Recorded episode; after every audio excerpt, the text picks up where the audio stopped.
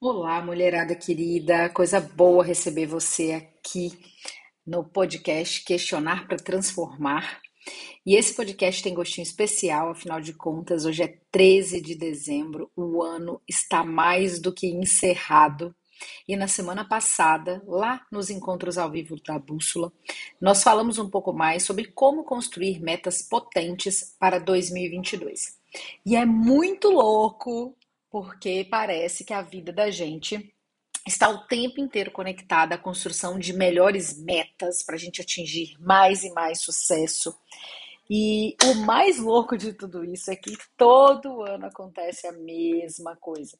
Todo ano tá a gente aqui buscando na internet um jeito de parar de procrastinar e de uma vez por todas realizar as nossas metas, os nossos sonhos, correr atrás daquilo que a gente julga que é de fato importante para a nossa vida ser feliz.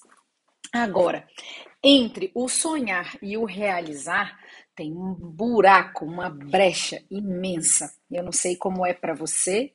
Aproveita, para um pouquinho aqui, reflete como é contigo, como tem sido os teus últimos anos. E aí depois você dá start de novo e volta com tudo para refletir junto comigo, combinado? Bem, então entendi que você já parou, já refletiu e já entendeu como que você tem feito a construção das suas metas nos últimos anos.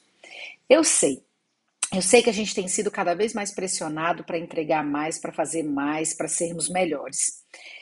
A gente está sendo cada dia mais pressionado para mostrar para o mundo que nós somos melhores. E eu acho que é aqui que mora o perigo. A gente está mais focado no lado de fora do que de verdade aqui do lado de dentro. A gente está mais preocupado com o que as pessoas vão pensar a nosso respeito do que de fato com aquilo que eu quero para minha vida e com aquilo que me faz feliz.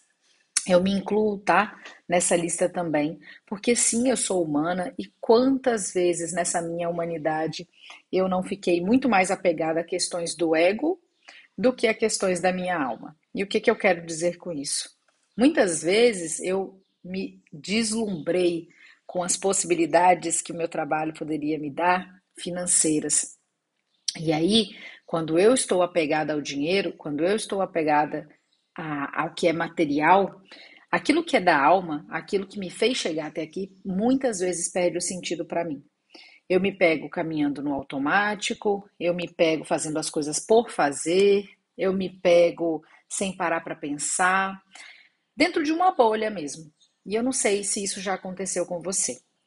Mas eu sei que não é só isso, eu sei que tem outras coisas, como por exemplo, mostrar para as pessoas que você convive que você subiu na vida, que você está melhor do que você estava no ano passado, mostrar para aquele ex que você conseguiu uma pessoa melhor, mostrar para aquele antigo chefe de trabalho que hoje o seu trabalho é melhor. Eu também já desejei todas essas coisas.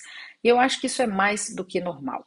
Só que tem uma questão que a gente precisa aprofundar agora, urgente, porque sim, o ano está acabando. E se a gente não fizer isso agora, eu não sei se a gente vai fazer depois. É, todos esses desejos, eles são desejos materiais, eles são desejos mundanos, são desejos do ego, ou seja, são desejos que estão muito mais alinhados ao meu orgulho do que desejos que de fato falem sobre o que importa para mim. E quando a gente vai pensar em metas, a gente precisa ser um pouco egoísta. A gente precisa parar de se preocupar com o que as pessoas vão pensar e começar a olhar para dentro, fazer uma investigação minuciosa do que, que é importante de verdade para mim.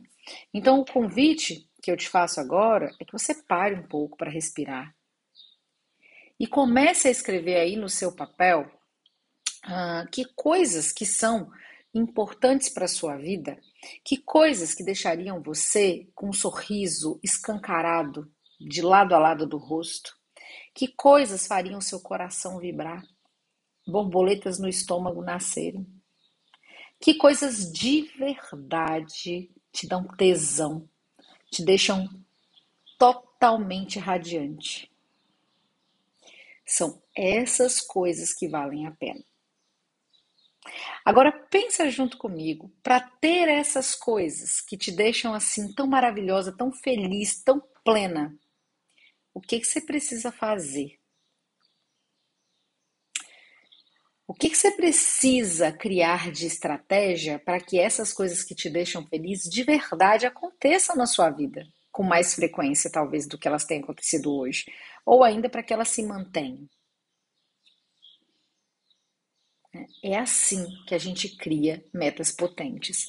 A gente se conecta com o que está vivo dentro da gente, com aquilo que realmente faz o coração vibrar e a partir disso a gente desenha metas, porque todas as metas desenhadas a partir de uh, uma visão da felicidade que é do outro ou de um sucesso que é planejado pelo outro, certamente vai fazer, vão fazer com que você perca a sua motivação no meio da jornada, no meio do caminho.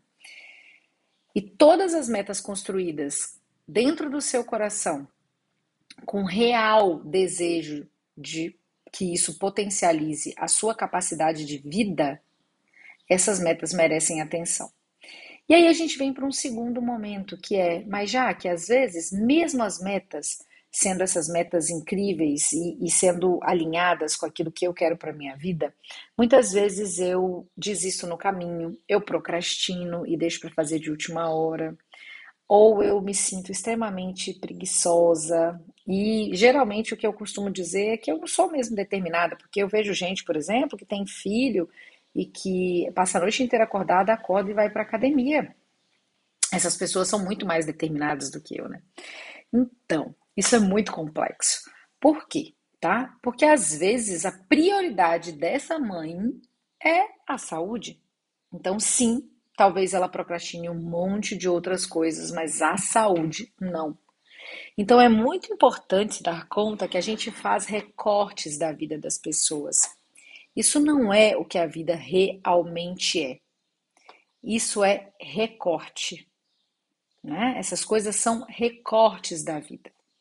E isso é muito importante, porque muitas vezes a gente se apega ao recorte da vida de alguém e acha que isso aqui é o palco dela e não é verdade.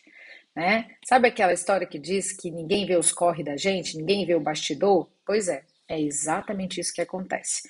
Na maioria das vezes, a gente está lá ralando pra caramba, só que a gente só mostra a vitória. Então parece que aquilo ali acontece com frequência em todos os dias da nossa vida e a gente sabe que não é verdade, né? Tem vezes que não acontece nada, tem vezes que a gente só desce ladeira abaixo. Só que a gente não vai postar isso na internet, vai? Não, né? A gente não é louco. Então, Basicamente, a internet se tornou o lugar das pessoas perfeitas, maravilhosas, que conseguem tudo aquilo que elas querem. E isso também não é verdade. Portanto, é, ao avaliar, ao se comparar com o palco de alguém, né, primeiro tem que saber um pouco mais sobre os bastidores desse alguém. Porque não é só o palco que vai dizer o que ela é, o que ela é capaz. E ainda te digo mais: ao invés de ficar se comparando, quem sabe você comece a utilizar você de referência. Quem sabe você comece a querer fazer amanhã mais do que você faz hoje. Agora, Jaque, e essa busca por melhoria contínua exagerada a ponto de queremos todos nos tornar profissionais de alta performance? Então, é, esse desejo também tem que ser muito pessoal.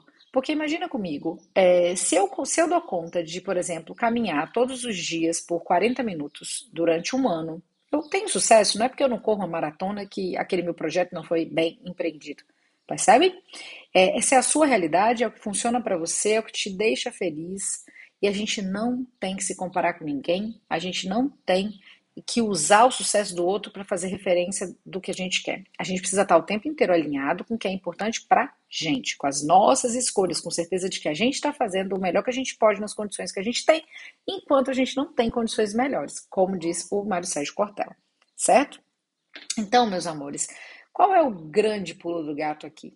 É que vocês de fato identifiquem aquilo que é importante para você. Vocês podem fazer isso de diversas formas, do jeito que eu ensinei no exercício anterior, vocês podem também pegar cada área da vida de vocês, seja saúde, lazer, trabalho, relacionamento uh, e família, e pegar cada área dessa e escrever uma centralidade para essa área.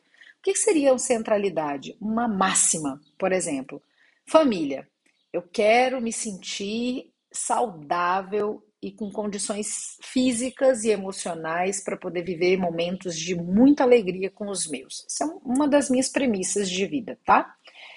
Só que como que eu vou fazer isso em 2022? praticar atividade física pelo menos três vezes por semana, eu vou uh, fazer minha terapia, eu vou participar da bússola. Vocês percebem? São estratégias para cuidar daquela centralidade e não uma meta vaga. Por exemplo, eu quero perder 10 quilos, eu quero fazer cinco pós-graduações e ler cinco livros. Para que tudo isso? Você quer fazer essas coisas para quê? Qual é o sentido dessas coisas? Tá, Jaque, mas e se ainda assim, entendendo o sentido, eu começo a procrastinar? Foi o que eu acabei de dizer para vocês. Isso vai acontecer sim, porque você é humana. Agora, qual é a diferença de você de uma pessoa que consegue continuar? Porque talvez essa pessoa, ela baixe a cabeça, ela faça uma análise do que aconteceu e ela aceite a sua imperfeição e recomece do lugar onde ela parou. Ao invés de jogar tudo para o alto e dizer, quer saber, eu não sou boa mesmo, já, já ferrei com tudo mesmo. Não. E isso, inclusive, é o que eu faço, né? Então, por exemplo, se eu estou fazendo uma dieta no meio do caminho eu falho um, dois dias, terceiro dia eu trabalho a culpa e recomeço. Eu entendo que eu sou um ser humano, que aquilo é o melhor que eu posso fazer, que aquela furada foi consciente, aquilo não me define, foi uma escolha que eu fiz e ok, vida que segue, entende? Continuo. Então a gente precisa aprender a fazer mais isso, aprender a cair e levantar. Né? E óbvio que é difícil, por quê? Porque a gente também está acostumado a, a balizar né, o nosso sucesso a não cair nunca. E quando a gente cai, a gente tende a se tornar aquela criança ferida lá da infância, né? Que viveu milhões de frustrações, ou ainda que foi muito criticada e comparada, né? ou ainda que não se sentia capaz. A gente volta para aquela criança ferida. Isso dificulta muito que a gente volte para o adulto que somos hoje. Mas a grande sacada está em conseguir se levantar, quantas vezes necessário for. Espero que o final de ano de vocês seja maravilhoso, maravilhoso e que vocês realmente comecem um ano muito, muito alinhados com aquilo que é importante para vocês. Um beijo grande e até a próxima.